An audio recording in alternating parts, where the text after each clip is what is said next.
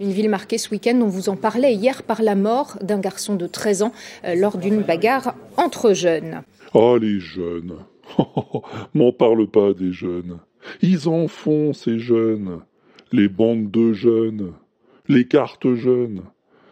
Mais, mais les jeunes quoi hmm? C'est vrai, il me semblait que c'était un adjectif, jeune. Donc ça doit bien qualifier quelque chose. Attends, je vais vérifier. C'est vrai, après on dit des trucs euh, sans vérifier, puis après on a des surprises. Alors voyons. Voyons, voyons voir. Ah bah oui, c'est bien un adjectif, ouais. Jeune, qui est peu avancé en âge.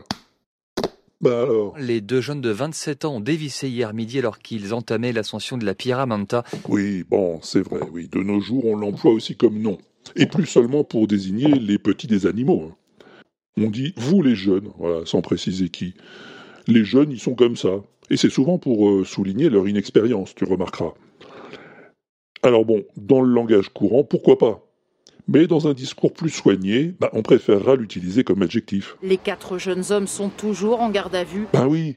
Qu'est-ce que ça coûte de rajouter homme ou femme ou gens derrière jeune Ça m'évitera en tout cas de te donner ma langue à tout bout de champ.